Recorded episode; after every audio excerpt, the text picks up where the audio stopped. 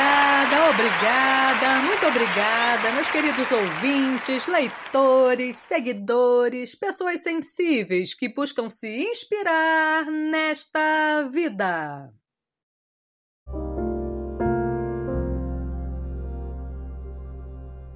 Hoje eu quero falar da terrível sensação que temos quando somos feridos, ofendidos, magoados.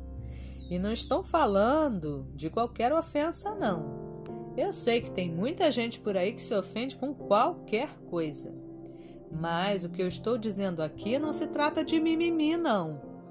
Eu falo daqueles acontecimentos que marcam nossas vidas Falo das imensas decepções que temos com aqueles que nos machucam profundamente, nos magoam. É uma sensação horrorosa. E como nos sentimos fragilizados? Não esperávamos. Em geral é de surpresa e dói. Dói fisicamente. Em algum momento, Acho que todos experimentam a mágoa, em maior ou menor grau.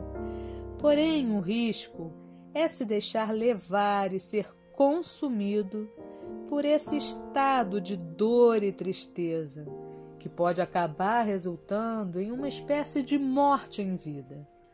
Pode-se ter a impressão de que nada mais vale a pena. É destrutivo. É como viver no escuro, assombrado. E pensando em tudo isso, eis que encontrei esse poema de Augusto dos Anjos, que traduz um pouco do que eu estou dizendo aqui. Preparados?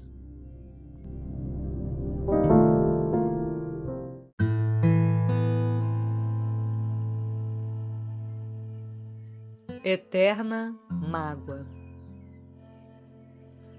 o homem, por sobre quem caiu a praga da tristeza do mundo, o homem que é triste para todos os séculos existe, e nunca mais o seu pesar se apaga. Não crê em nada, pois nada há que traga consolo à mágoa, a que só ele assiste. Quer resistir, e quanto mais resiste, mais se lhe aumenta e se lhe afunda a chaga. Sabe que sofre, mas o que não sabe é que essa mágoa infinda assim não cabe na sua vida. É que essa mágoa infinda transpõe a vida do seu corpo inerme. E quando esse homem se transforma em verme, é essa mágoa que o acompanha ainda.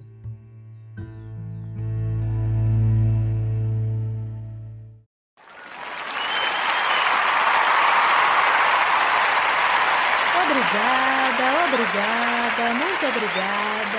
Bom, por hoje é só. Eu espero que tenham gostado. E nos falamos em breve no próximo podcast do Lu Artístico.